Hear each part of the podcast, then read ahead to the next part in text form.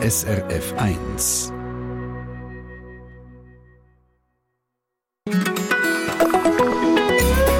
SRF 1. Am Montagvormittag heftige Erdbeben in der Türkei und Syrien. Inzwischen wissen wir, die UNO befürchtet, dass es um die 50.000 Todesopfer werden sie. Es sind die schwersten Erdbeben seit 100 Jahren in der Region. Die Glückskette, die humanitäre Partnerstiftung von der SRG, hat schnell angefangen zu sammeln. Ähm, äh, bei mir im Studio ist unter anderem jetzt gerade Fabian Emmenegger von der Kommunikation von der Glückskette. Wie viel Geld ist denn bis jetzt zusammengekommen? Ja, vielen Dank. Ähm, also die Solidarität, die wir in den letzten Wochen erfahren haben, das ist äh, überwältigend. Nach wie vor haben wir viele Nachrichten, viele Spenden, viele äh, Bedürfnisse, wo wir auch können entsprechen Und ich habe jetzt gerade heute Morgen den Spendenstand angeschaut. Wir sind bei über 16 Millionen, nämlich 16,5 Millionen Schweizer Franken, die wir an Spenden bekommen haben. Wow. Ähm, wir fragen im Verlauf von der Sendung Treffpunkt heute am Vormittag, was nützen die Millionen, was passiert damit vor Ort? Und wir schauen, wie es aktuell uns sieht. Zum Beispiel jetzt gerade zusammen mit dem Korrespondent Jonas Bischof, der in der Türkei vor Ort ist. Er ist uns zugeschaltet, gerade nach dem Nile Oren Andalus. Schönen guten Morgen und willkommen zum Treffpunkt am Mikrofon, Michael Brunner.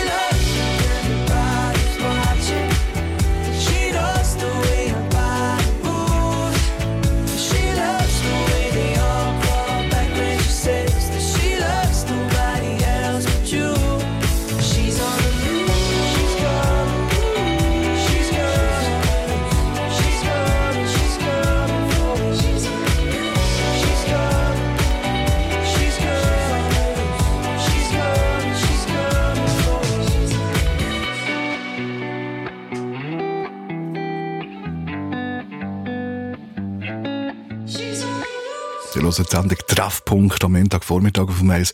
Wir haben es von der schwersten Erdbeben seit 100 Jahren in der Region Türkei, Syrien, ihr natürlich mitbekommen. Alles sehr stark betroffen vom Erdbeben vor einer Woche ist zum Beispiel die türkische Millionenstadt Adana. In der Stadt ist, ist ein Sonderkorrespondent, der Jonas Bischof momentan. Er ist über das Wochenende ganz im Südosten von der Türkei gewesen, in der Region von Antakya und in einem unwegsamen Gebiet bis zur syrischen Grenze. Bin jetzt mit ihm verbunden. Jonas Bischof, wie ist denn die Situation vor Ort? Also gerade jetzt in der Stadt Antakya, wo wir sind, die ist besonders scharf vom Erdbeben betroffen. Die gleicht einer Geisterstadt. Das ist wirklich eine Stadt. Äh, das sind apokalyptische Szenen, besonders in der Nacht. Es gibt keinen Strom mehr, kein Licht. Zwischen den eingestürzten Häusern da brennen Feuer, wo sich die Leute, die Überlebenden, irgendwie versuchen zu wärmen. Und gleichzeitig laufen die Bergungsarbeiten. Äh, das sind wirklich keine schönen Szenen. Äh, ich habe gesagt, ihr seid hier im Gebiet aber an der syrischen Grenze unterwegs gewesen. Wie ist die Situation an der syrischen Grenze? Also die Straße zur Grenze die ist teilweise arg in Mitleidenschaft gezogen. Bei der Grenze selber, denn dort sind die Schäden nicht so groß. Also wir sind bei einer Grenzstadt gewesen. Äh, dort äh, ist die Situation mehr die, dass äh, ein Haufen syrische Flüchtlinge in der Türkei leben. Ähm, und natürlich auch Angehörige verloren haben, Es sind auch ein Haufen Syrer da ums Leben gekommen und die wollen jetzt ihre verstorbenen Angehörigen über Grenzen bringen, zurück auf Syrien zur Beerdigung. Die können aber selber nicht über Grenzen gehen, weil sie sonst ihren Aufenthaltstitel verlieren. Und äh, wir sind an der Grenze und haben äh, ja, sehr traurige Szenen gesehen von Leuten, die wo, wo, Leichensäcke bringen mit toten Verwandten, ähm, dann aber selber nicht mit dürfen über Grenzen gehen. Das ist eine sehr schwierige Situation. Jetzt ist klar, oder? Im ersten Moment geht es darum, möglichst viele Menschen zu retten. Je länger so etwas dauert, äh, desto mehr, so tragisch es ist, weiß man, ähm, es wird schwierig, überhaupt noch Überlebende zu finden. Ähm, hat sich jetzt etwas geändert anhand von der Hilfe, die man sieht? Ja, also es ist natürlich jetzt immer mehr eine Umstellung auf Schaffen mit schwerem Gerät. Wo wir ähm, Dienstag da angekommen sind, ist es noch so gewesen, dass man zum Beispiel bei den Bergungsarbeiten immer wieder Pausen gemacht hat, wo alle Mucksmüse still haben müssen sein zum Lassen. Hört man noch jemanden, hört man Geräusche. Da haben wir jetzt in den letzten, würde ich sagen, zwei, drei Tagen immer weniger gesehen. Äh, es ist auch so, dass, dass jetzt die ersten Such- und Rettungsteams abreisen. Wir sind dabei gewesen, gestern, wo das Schweizer Team, äh, das Ersthelferteam abgereist ist.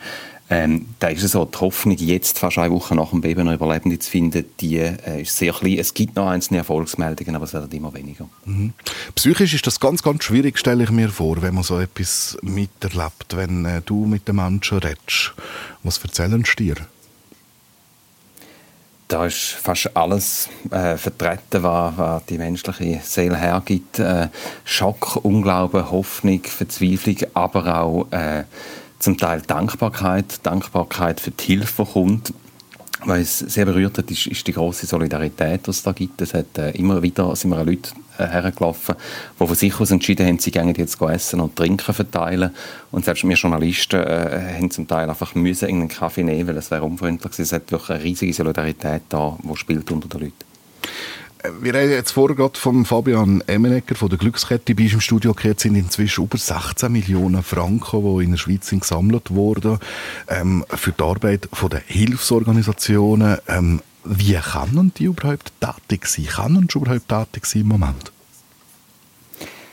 Da ist man immer noch sehr am Anfang natürlich. Eben, zuerst ist es darum gegangen, Überlebende zu finden. Jetzt ist ja eine zweite Gruppe vom Schweizerischen Gar für humanitäre Hilfe äh, ins Gebiet gefahren. Vorgestern, wir sind mit denen im Bus mitgefahren, sind da ins besonders betroffene Gebiet gegangen. In dieser Gruppe hat es Spezialisten dabei, äh, Psychologen, Logistiker, medizinisches Fachpersonal, Leute, die, die sich um Unterbringung kümmern und die klären jetzt vor Ort ab, wie denn die Hilfe, auch spezifisch natürlich die Schweizer Hilfe, aussehen könnte. Das ist aber nicht ganz einfach, weil das Gebiet, das da betroffen ist, ist riesig und die Zerstörung ebenfalls. Mhm. Wie sieht es denn aus in der Zusammenarbeit mit den Behörden? Da hört man ja immer wieder, dass es dann je nachdem aber trotzdem schwierig ist, also gar nicht so einfach ist, mit Behörden zusammen zu arbeiten, in gewisse Gebiete zu kommen. Funktioniert das oder gestaltet sich das schwierig? Das ist für uns noch schwierig zu einschätzen, um da eine pauschale Antwort zu geben. Klar ist, alles, was da passiert, so natürlich auch die Hilfe, ist politisch. Die Türkei war im Wahlkampfmodus, gewesen, wo das Erdbeben passiert ist. Und jetzt geht es ja dann eben zunehmend um die mittel- und langfristige Hilfe. Und da muss ich jetzt zuerst herauskristallisieren, wie gut die Zusammenarbeit mit den türkischen Behörden dann wirklich klappt. Erzähl noch von dir selber. Also, was passiert bei dir, bei deiner Arbeit als Journalist, bei dir im Kopf, bei dem Ganzen, was jetzt vorgeht? Es sind lange Tage, stressige Tage, wenig Schlaf. Wir haben zum Teil im, Zelt im Feld müssen übernachten. Ähm, da ist natürlich auch bei uns eine, eine grosse Betroffenheit um. Da geht nicht spurlos an uns vorbei. Wir versuchen in dieser Situation so professionell zu bleiben, wie es geht. Ähm, aber äh, was mich wirklich immer wieder gefreut hat, ist auch vorher angesprochen, die grosse Solidarität, die wir gesehen haben. Und, und da gibt einem dann auch Hoffnung und Mut in dieser Situation. Der Jonas Bischof, SRF-Sonderkorrespondent in der türkischen Stadt Adana, ganz herzlichen Dank für die Eindrücke und Einschätzungen. Jetzt schauen wir dann gerade mit einem Vertreter von einer Hilfsorganisation, von Solidar Swiss, einem Partner von der Glückskette, wie das bei Ihnen anläuft, die Hilfe für die Türkei, allenfalls für Syrien in ein paar Minuten im Treffpunkt auf dem Eis.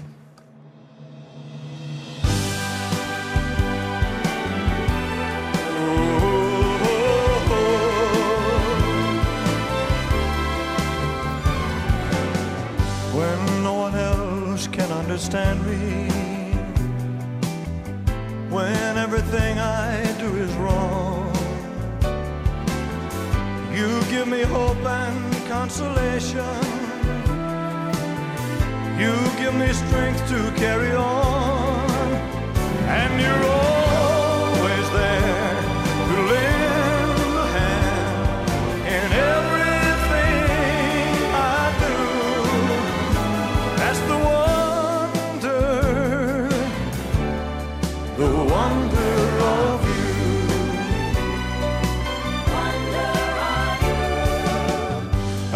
You smile, the world is brighter. You touch my hand, and I'm a king. Your kiss to me is worth the fortune. Your love for me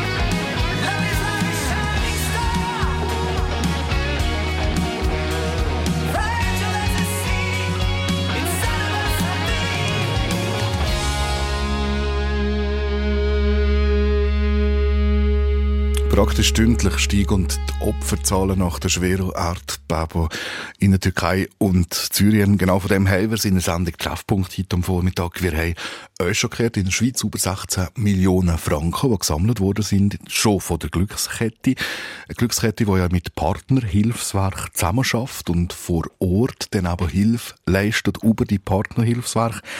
Eines von diesen Hilfswerken ist zum Beispiel Solidar Suisse. Und der Geschäftsführer von Solidar Suisse, der Felix Gnehm, ist jetzt gerade bei mir im Studio. Willkommen, danke vielmals fürs Kommen. Äh, wir haben vor Jonas Bischof gehört, vor Ort, der sagt, es ist alles ganz wahnsinnig schwierig. So eine Organisation wie Solidar Suisse, wo ein Pfeiler davon ist, aber gerade nach so Katastrophen die Lebensbedingungen der Menschen zu verbessern. Was läuft bei auch im Büro momentan? Ja, bei uns im Büro in Zürich ist es äh, vergleichsweise ruhig, verglichen mit dem Büro der lokalen Partner in der Türkei und in Nordsyrien. Dort, äh, dort läuft es äh, hektisch im Moment und es äh, ist auch beeindruckend, was jetzt Jonas Bischof erzählt hat. Menschen, die mit, mir, mit denen wir arbeiten, die sind alle selber auch betroffen und gleichzeitig müssen sie jetzt funktionieren und schauen, dass die Hilfe gerade anläuft. Das ist eine strenge Doppelbelastung. Mhm. Aber ganz konkret, also was wird denn organisiert? Was müssen wir jetzt machen als Hilfsorganisation? Organisation? Also für uns Solidar Suisse ist ganz wichtig, dass man direkt äh, lokale Partner unterstützt und zwar vielleicht ein Nischen. Es gibt in der Türkei und in Syrien bereits jetzt sehr viele intern vertriebene Flüchtlinge, Roma, Frauen etc., die also vorher schon ausgrenzt sind und nicht Zugang zur Grundversorgung hatten. Und äh, darauf kommt jetzt das Erdbeben. Das heißt, wir organisieren jetzt möglichst Hilfspaket für die Menschen, die ähm, nicht unbedingt gerade äh, zuerst zum Zug kommen. Und das muss man organisieren. Das heißt, man muss die Güter beschaffen vor Ort. Man muss entscheiden, wer kommt das über, also wem geht es gerade im Moment, wer hat es am schwierigsten. Und das zu organisieren ist im Moment prioritär. Wir sind nicht die, die jetzt Menschen aus den, aus den Trümmern gezogen haben, sondern wir sind die, die jetzt sozusagen das Überleben für die, die eben irgendwo im Pyjama auf der Straße gestanden sind und nicht gewusst haben, woher organisieren. Mhm. Also das heißt ganz konkret jetzt zum Beispiel, da sitzt jemand wirklich am Telefon und schaut, das sind fiktive Zahlen, die ich jetzt sage, aber schaut, wo bekomme ich jetzt 200'000 Zahnbürsten her, zum Beispiel? Ganz genau. Also äh, Windeln, Babynahrung zum Beispiel. Ähm, eine beeindruckende Geschichte war am Anfang. Gewesen. Am ersten Tag haben unsere Roma-Partnerorganisationen äh, versucht, Brot, also irgendein Grundnahrungsmittel zu organisieren für ziemlich viele Gruppen. Ähm, und die Bäckereien hat es keine gegeben, alle Bäckereien auch zerstört in Antakya. Und dann haben sie geschaut, dass sie Mehl können organisieren können. Und die Roma haben dann selber sich das Brot backen mit Feuer etc. vor Ort und haben sich so am ersten Tag schon geschaut, dass sie äh, zumindest ähm, Brot haben. Also das sind so die Alltagsherausforderungen vor Ort, wo aber ähm, die sind, äh, das ist machbar, sie sind kreativ, sie, sind, sie haben viel Energie, aber eben, wie gesagt, sie sind auch selber betroffen und haben Verlust in ihren eigenen Teams gehabt. Das ist, äh, ja, das ist schon auch traurig. Mhm. Wir haben unter anderem darüber geredet, wie die Zusammenarbeit mit Behörden läuft. Das ist ja ein Stück weit nachvollziehbar und klar. Also eure Behörden sind mit so einer Situation natürlich schlicht und einfach völlig überfordert. Wie funktioniert denn das, die Zusammenarbeit? Da muss man vielleicht Niveaus unterscheiden. Jetzt, äh, das ist richtig. Also auch die Schweiz wäre völlig überfordert mit dem Ausmaß dieser Katastrophe, mit 90.000 Verletzten, mit äh, über 30.000 Toten. Das wird dann noch ansteigen, das weiß man. Ähm, mit, mit Straßen, die kaputt sind, Häfen, die kaputt sind, etc. Also das ist völlig klar, auf dem Niveau muss die Katastrophenschutzbehörde funktionieren. Ich denke mal, das wird in der Türkei relativ gut laufen. Und dann auf unserem Niveau, also wenn man ganz konkret schon vor Ort in den Dörfern und der Städten einfach äh, bereits muss mit, äh, mit den eigenen Menschen arbeiten, das funktioniert echt gut. Dort sind Behörden nicht im Weg, dass man den Leuten Hilfe leistet. Also es muss auf den Niveaus schauen. Ich denke, es funktioniert relativ gut für die Ausmaß, ähm, aber da muss man vor Ort jetzt schauen. Es wird Städte geben, wo es schwieriger ist und vor allem der Grenzübergang, den vorhin Jonas Bischof beschrieben hat. Ähm, dort gibt es Organisationen wie unsere Partner, syrische Frauennetzwerk, die auf beiden Seiten arbeiten. Enorm schwierig, weil da kann man nicht über Grenzen und man kann die Sachen nicht beschaffen. Also das ist schon eine spezielle Situation, wo der Konflikt, der seit zehn Jahren dauert, äh, jetzt überlagert wird durch das Erdbeben und da hat es zwei Behörden bzw. drei Behörden. Das hat ja auch noch, also es wird komplex und dort äh, schaffen sich einen Weg zu finden. Das können nur lokale Organisationen tatsächlich leisten im Moment. Ich stelle mir das unglaublich schwierig vor. Es geht ja allen schlecht, oder? Und jetzt da, äh, vor dem Hintergrund, dass es euch schon Plünderungen gegeben hat und so, mir so äh, zu entscheiden, wer bekommt jetzt Hilfe, wer nicht momentan. Wie macht man das? Das ist das Know-how, das dann äh, humanitäre Organisationen mitbringen. Wir machen das in Kombination mit den lokalen Partnern, wo wir bereits so, so eine Art des Targeting, also aus, eine Auswahl trifft und vor allem auch ganz viel kommuniziert. Meine Erfahrung oder unsere Erfahrung ist dass es eigentlich beeindruckend gut läuft, also dass nicht so Gewaltszenen kommt und Plünderungen etc. Das ist eher die Ausnahme. Also normalerweise läuft das gut organisiert. Menschen helfen sich auch einander. Man hat viel mehr Kooperation als, als eigentlich Konkurrenz dann. Das ist einfach unsere Erfahrung dann, wenn man vor Ort schon eine Organisation hat, die sich auskennt mit, mit den Menschen. Aber äh, es ist richtig, es ist, äh, es ist hektisch und die Auswahltreffen sind immer auch, man muss gewisse Armutskriterien treffen und eben wir versuchen jetzt zu fokussieren auf die, die bereits vorher am meisten schon ausgrenzt sind, wo man sonst würde vergessen. Mhm. Das Ganze kostet sehr, sehr viel Geld. Geld, das aber zum Beispiel äh, via Glückskette kommt. Der Fabian Emmenegger ist im Studio von der Glückskette. Ähm, kann jetzt der Felix Grimm einfach das Telefon in die Hand nehmen, der Glückskette anleiten und sagen, ich muss wieder drei Millionen haben? Wie funktioniert das? Ja, es ist natürlich schon so, dass Glückskette mit ihren Schweizer Partnerorganisationen zusammen. Die sind zum Glück auch schon vor Ort gewesen, zum Teil. Das heißt, sie haben schnell können reagieren.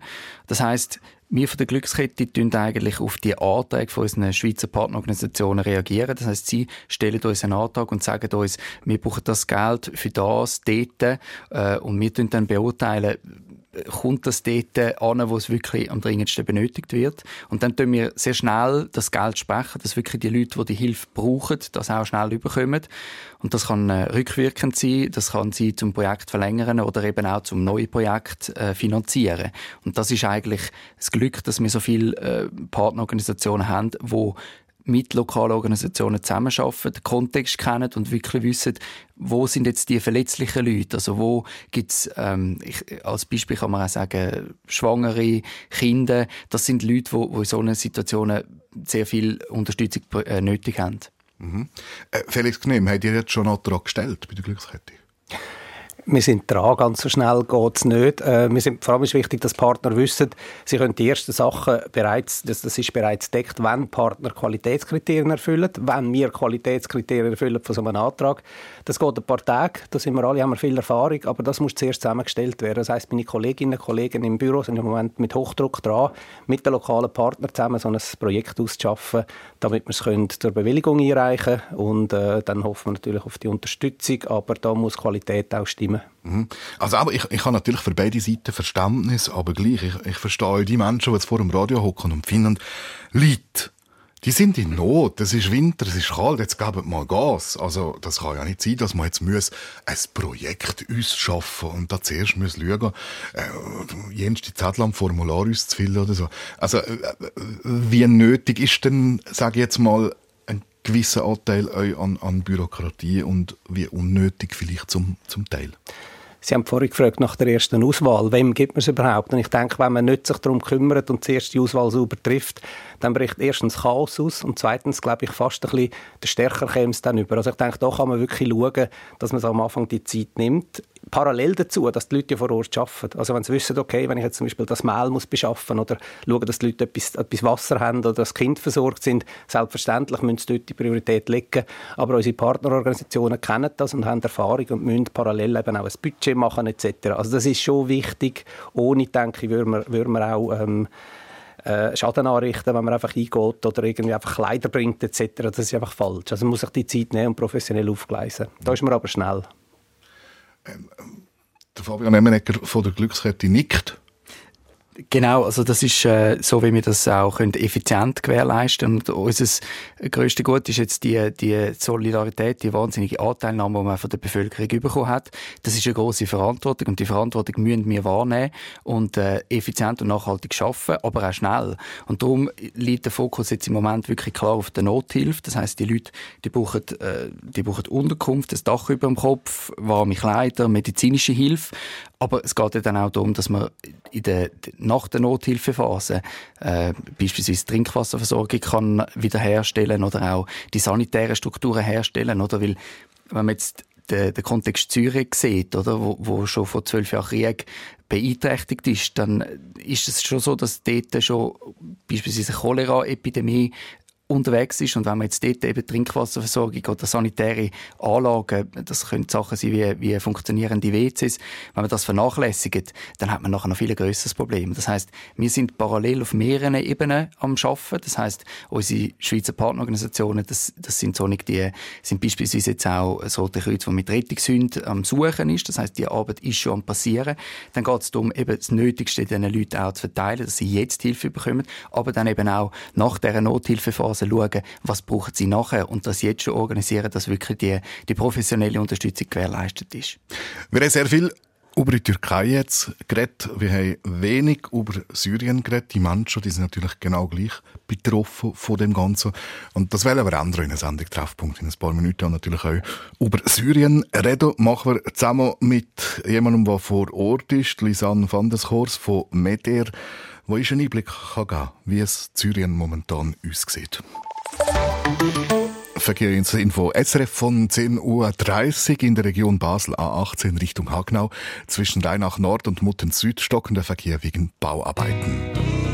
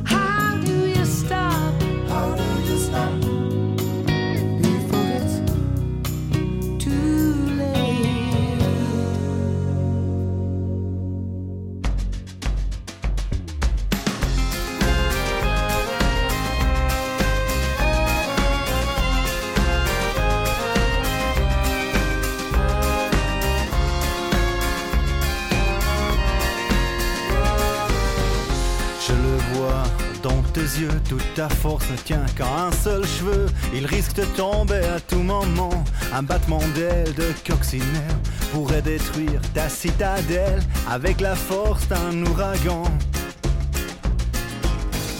Je le vois dans ton regard, le monde où tu vis manque d'égard, t'en encaissé bien trop longtemps. Le moindre souffle, le moindre vent t'éjecterait dans le néant et tu fais rien contre pourtant. Je le vois dans tes yeux, je le vois dans ton regard. Ouvre ton cœur, prends ma main, cueille cette fleur sur ton chemin. Viens avec moi, il est grand temps de vivre enfin. Ouvre ton cœur, prends ma main, on attrapera le dernier train. Et toi et moi, on se donnera le temps de vivre enfin.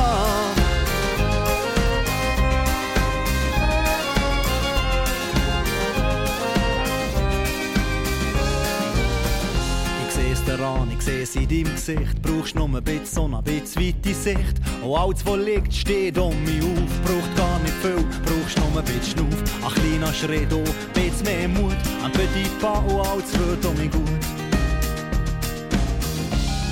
Ich seh's in deinem Blick. Ich seh's in dem Gesicht. Du dein Herz, du auf deine Hand, komm du auf die Tür, lauf los und gang, gang Schritt für Schritt zum Kartenhaus. Weg, alles geradeaus, du dein Herz, du auf deine Hand, lauf auf deinem Weg am Glück entlang, gang Schritt für Schritt, oh, ging geradeaus. Weg, alles geradeaus und zurück zu mir.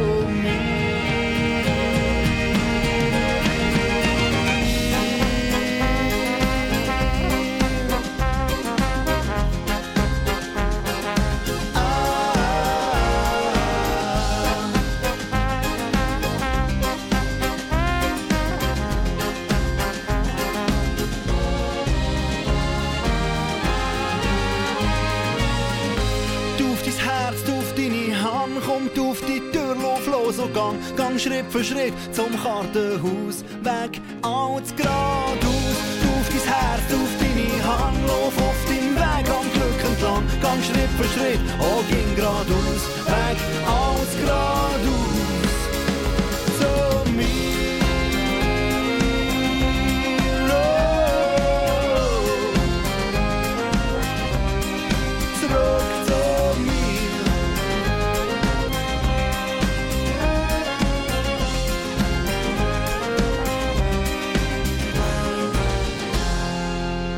Sendung Treffpunkt am Montagvormittag bei SRF 1. Die Sendung, wo wir zum Beispiel der SRF Sonderkorrespondent aus der Türkei, Jonas Bischof, gehört haben, der gesagt hat, da ist wirklich emotional alles drin, was man bei diesen Menschen momentan erlebt vor Ort in der Türkei. Wie der Felix Gnehm, der Geschäftsführer von Solidar Swiss, gehört, der uns erzählt hat, wie die Hilfe anläuft, falls er es verpasst hat.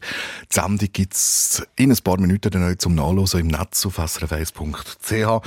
Und der Fabian Emmenegger von der Glückskette hat uns gerade den neuesten Spendenstand von der Glückskette mitgebracht. Er hat gesagt, es sind über 16 Millionen Franken in der Schweiz bis jetzt zusammengekommen für auch wenn ihr wollt, spenden, wenn ihr könnt, spenden. Glückskette.ch. Da findet ihr alle Informationen zum so einen Spend tätigen. Und wie gesagt, wir wollen es äh, euch von Syrien haben in der Sendung. Haben sehr viel über die Türkei geredet. Syrien genau gleich betroffen. Zum Beispiel Aleppo, die Stadt, die schon im Bürgerkrieg in den letzten Jahren zu trauriger Berühmtheit gekommen ist. Jetzt ist Aleppo aber auch von diesen verheerenden Erdbeben betroffen, steht unter Kontrolle vom Machthaber, von Bashar al-Assad. Es ist zugänglich über die offiziellen Wege. Anders die aufständischen Gebiete, die von der syrischen Armee isoliert werden, in diesen Gebieten ist der Zugang aber nur über Umwege via Türkei möglich. Und da werden Zugang zum Teil von der Türkei auch gesperrt. Eine von den Hilfsorganisationen vor Ort, die Glückskette damit zusammenarbeitet, ist MEDER. Die internationale Schweizer NGO ist seit 1989 aktiv und ist spezialisiert auf Nothilfe und Wiederaufbau Syrien, konkret zu Aleppo, ist sie vor dem Erdbeben schon gewesen, wegen der Folgen vom Bürgerkrieg. Die Einsatzleiterin Lisanne van der Schors selber ist zwar erst seit letzter Woche in Syrien, es kommt ihr aber, hat sie gesagt, vor wie eine Ewigkeit. Seems like I arrived ages ago, but I arrived about three, three and a half days ago. Was sie angetroffen hat, sei ganz schlimm gewesen. Vor allem die ganzen Menschen, die unter Schock gestanden sind, die Angst hatten vor weiteren Erdbeben. Sie haben sich nicht mehr in ihre Häuser getraut und darum irgendwo, zum Beispiel in einem Park, geschlafen. It was a hard situation and it still is a hard situation. I think in the beginning there was a lot more shock still for people and and we really witnessed the the fear that that that was going around in people um, everyone was really afraid of of more earthquakes um, but also no one dared to go back to their houses. Um, we spoke to people who had spent the night out in the rain in the park. Sie erzählt auch nochmal sehr eindrücklich von der grossen Angst, die die Menschen haben. Von der Angst, die so gross war, dass nicht mehr zurück in ihre Häuser sind gegangen. Das Schlimmste im syrischen Aleppo sind die vielen Obdachlosen ohne Dach über dem Kopf, ohne Nahrungsmittel, ohne sanitäre Anlagen, sagt Lisanne van der Schors von Medier weiter. Dagegen Verschieben und Unterstützung beim baren Überleben. What we see, what the worst of it is, is that so many people are without a house, without food, without proper san sanitary facilities, and we're trying to do what we can to to be able to for them to be able to be keep alive for the next couple of weeks. Halt einfach wirklich überleben. Die nächste Zeit irgendwie probieren zu überleben. Aber natürlich schauen wir mal weiter, ähm, wo sollen all die Leute hin? Oder? Das sind ganz wichtige Gedanken in so einer Phase momentan. Die haben ja gar nichts mehr. Ihre Häuser sind eingestürzt oder einsturzgefährdet und darum sie die Häuser auch nicht zurück. We're also starting to look at what comes after this um, because these people are not automatically going to have a house again and now they're doing assessments on the on the buildings to see if they're stable or not. And there have been a lot of buildings where they said it's not stable. Everyone get out. You can't even take your belongings. Uh, just get out as soon as possible. So these people have nothing. Mm, da gibt's aber nicht einfach eine Versicherung und man kann davon ausgehen dass das Haus einfach wieder aufgebaut wird und alles so funktioniert, wie es war. Dazu kommt, viele Menschen zu Aleppo sind höchst traumatisiert. Das sei schlimm zum Anschauen. There's, there's a lot of trauma in people as well. We saw some heavily traumatized people, which it was really hard to see as well. Yeah. Sehr herzig ist auch für die Leute von ihrem Team, sagt Holländerin Lisanne van der Schors weiter. Die meisten von ihnen sind von Aleppo selber und müssen bei der Arbeit jetzt sehen, wie ihre Stadt zerstört ist. Uh, luckily, we have a good team, and and we we we try to talk to each other. Um, and I think for me it's hard, but it's so much harder for my team who's actually from Aleppo, who is walking around in their own city and, and, and seeing what's happening to their own people. So it's a lot harder for them, I think. Darum ist auch psychologische Unterstützung für die Mitarbeiterinnen und Mitarbeiter ganz wichtig. We're also looking at uh, how can we give them some psychological support, and we're we're looking at that as well because yeah, we can't deny how hard this is for people to see.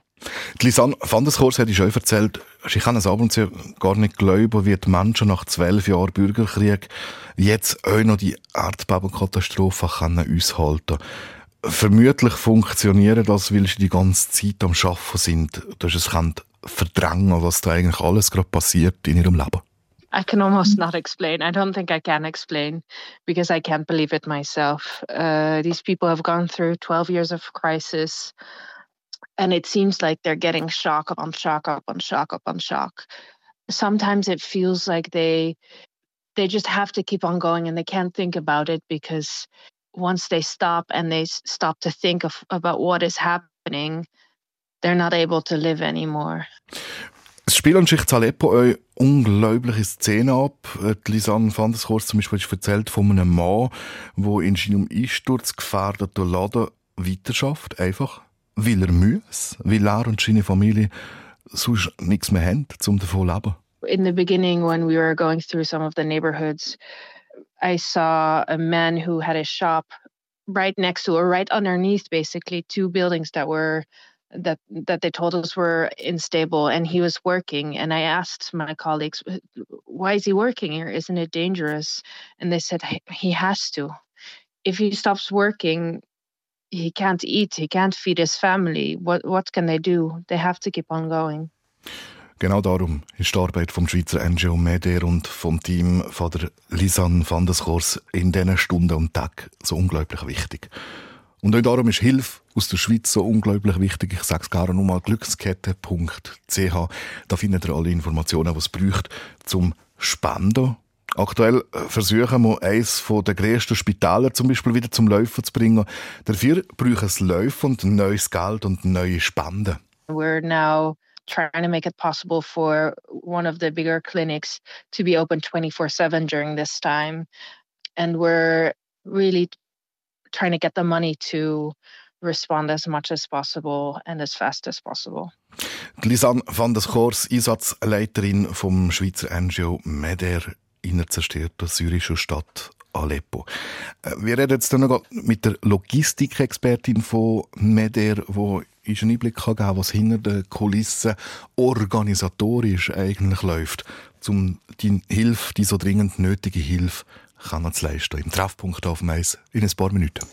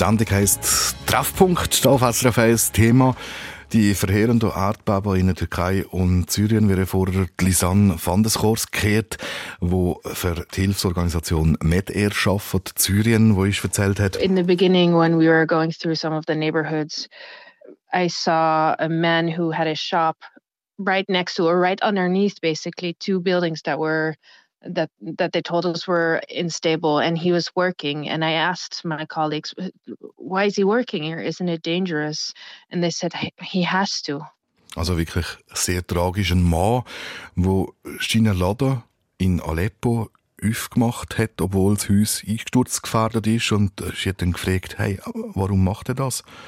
Und ihre Mitarbeiter aus Aleppo und ihr gesagt, er muss. Er hat gar keine andere Wahl. Er will seine Familie ernähren.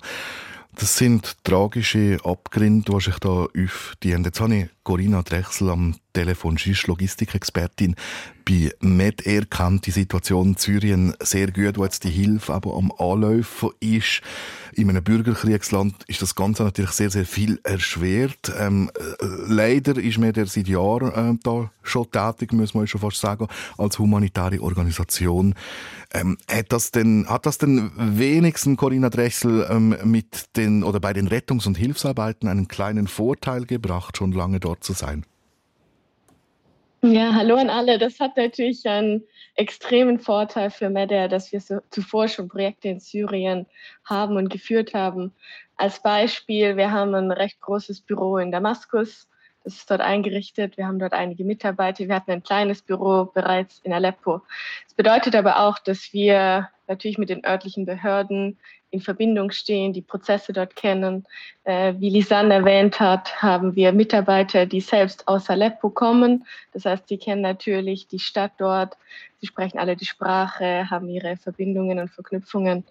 Und aus logistischer Sicht ist es natürlich wichtig, dass alle Mitarbeiter mit den Abläufen vertraut sind äh, und wissen eben, wie alles funktioniert, alle Systeme vorhanden sind, dass die Leute unsere Teams äh, ein, ein, Tablet haben, ein Telefon und Computer irgendwie, um in Verbindung zu bleiben. Und diese ganzen Dinge sind natürlich schon dort. Und vor allem haben wir auch gute Kenntnisse des lokalen Marktes und wie der Markt funktioniert. Wir haben Kontakte mit Lieferanten, was es uns dann vereinfacht, schnellstmöglich Hilfsgüter lokal einzukaufen und dann eben äh, an die Menschen, die Hilfe benötigen, zu übergeben. Jetzt muss man ja auch sagen, Aleppo ist von der Regierung kontrolliert. Diese hat offiziell um internationale Hilfe gebeten. Das ist ja sicher auch von Vorteil in dieser Situation. Das ist ein absoluter Vorteil und das ist eine meiner großen Hoffnungen, dass jetzt ähm, sowohl die syrische Regierung als auch viele internationale Akteure äh, bereit sind, zu helfen, Hilfsgüter einfacher nach Syrien einzuführen und einfach auch qualitativ hochwertigere Güter einzuführen, dass der Prozess einfach deutlich schneller funktioniert, dass die Menschen, die Hilfe benötigen, so schnell wie möglich auch die Hilfe bekommen. Mhm. Ähm, Sie sprechen von Gütern. Sie sind ja Logistikerin ähm, und organisieren Bestellung, Kauf, Lieferung der Güter. Äh, von welchen Gütern sprechen wir denn da im Moment? Ja, das sind natürlich unterschiedliche Hilfsgüter, die benötigt werden. Hauptsächlich sind es Dinge, die man sich vorstellt, wenn man jetzt im Moment sein Haus verloren hat. Was sind die Dinge, die man am nötigsten braucht? Zum Beispiel eine Plane, um wie eine Art Unterschlupf zu bauen, äh, was zu essen und was zu trinken natürlich, Hygieneartikel, dass man sich einfach die Hände waschen kann oder normale ja, hygienische Protokolle äh, vollführen. Außerdem, das ist vielleicht vielen Menschen nicht bewusst, wenn man in den Mittleren Osten oder in Syrien denkt, denkt man vielleicht an 40 Grad und Sommer und Hitze. Das ist auch so im Sommer. Aber in Syrien gibt es ganz normal vier Jahreszeiten und dort ist dort aktuell richtig kalt und richtiger Winter. Das heißt, wie Lisanne auch erwähnt hat, ist es extrem kalt gerade in Aleppo. Das heißt, warme Decken, Schlafsäcke, äh, irgendeine Art von Feuerstelle, alles solche Dinge, die Leute warm halten und ja, sie am Leben halten. Womit kämpfen Sie denn am meisten jetzt als, als Logistikerin, um diese Güter dann zu beschaffen und, und auch zu verteilen und so? Es ist natürlich ein großer Koordinationseffort zwischen unterschiedlichen Organisationen, um sicherzustellen, dass man die richtigen Güter zu den Leuten bringt, die sie auch wirklich brauchen. Das macht das Team in Aleppo. Die besuchen unterschiedliche Neighborhoods und, und sprechen mit vielen Leuten, um eben sicherzustellen, dass das MEDER die richtigen Hilfsgüter einkauft. Und sobald man diese, diese Liste quasi hat, ähm, geht das Logistikteam zu dem lokalen Markt oder vor allem auch dem Markt in Damaskus. Der Markt in Syrien ist sehr zentralisiert und viele Produkte gibt es hauptsächlich in Damaskus. Und man, man unterschreibt dann eben Verträge mit den Lieferanten und transportiert die Güter hauptsächlich von Damaskus nach Aleppo. Dafür braucht man auch Genehmigungen, um das zu tun. Man braucht natürlich ein Lager in Aleppo zuerst, bevor man dann die Güter verteilen kann. Und das braucht einfach viel Koordination auch mit anderen Partnern, dass man nicht die zu viele Hilfsgüter der gleichen Art liefert, sondern dass quasi alle Bedürfnisse gefüllt werden von unterschiedlichen Organisationen. Mhm. Ich stelle mir die Situation sehr schwierig vor. In, in einem Bürgerkrieg ähm, gibt es auch viel Misstrauen. Wie ist es denn jetzt in so einer Situation, in einer Katastrophe? Helfen sich die Menschen gegenseitig? Die Menschen helfen sich auf jeden Fall gegenseitig. Ähm, wenn man ich kann natürlich für Meta sprechen oder kann für mich selbst sprechen. Teil meiner Rolle ist es, während ich die Teams besuche, äh, Audits durchzuführen, unsere Prozesse anzuschauen, um sicherzustellen, dass alle Gelder eben so ankommen, wie sie geplant wurden. Und viele Organisationen haben ähnliche Prozesse. Ähm, die Leute vor Ort helfen sich aber natürlich gegenseitig so gut, so gut wie es geht. Das sind community-based ähm, Arten zu leben. Das heißt, man hat nicht so eine vier, fünf Menschen-Familie, sondern das sind ja große Familien, Tante, Onkel, wo, wo jeder zusammenhält und sich unterstützt. Ähm, ein Freund von mir, der kommt aus Aleppo, der hat zum Beispiel seine ganze Familie ähm, letzte Woche ein bisschen außerhalb in eine ländliche Gegend mitgenommen, um dort im Haus seiner Tante unterzukommen, äh, weil in Aleppo eben noch die Situation sehr unsicher war äh, bezüglich darauf, dass Gebäude noch eingestürzt sind. Und dann, ja, dann wird einfach die ganze Großfamilie mitgenommen. Also in dem Sinne helfen sich Menschen durchaus auch gegenseitig, so gut sie eben können. Die Corinna Drechsel, Logistikexpertin beim Hilfswerk MEDER, wo unter anderem aber auch von der Glückskette unterstützt wird. Und wenn ihr Glückskette Welt könnt unterstützen, dann macht es via glückskette.ch, findet ihr alle Informationen. Sind inzwischen in der Schweiz über 16 Millionen Franken bereits zusammengekommen und wir freuen uns natürlich, wenn sie immer mehr werden. Die Sendung Treffpunkt mit einem Einblick in den Hintergrund von diesen Hilfswerken, wo im Moment in der Türkei, wo Syrien am Schaffen sind, wo aufzeigt, wie die Hilfe anläuft und organisiert wird. Falls ihr neu dazu seid oder Anfang verpasst habt, ihr es gerne nachlesen im Netz srf1.ch.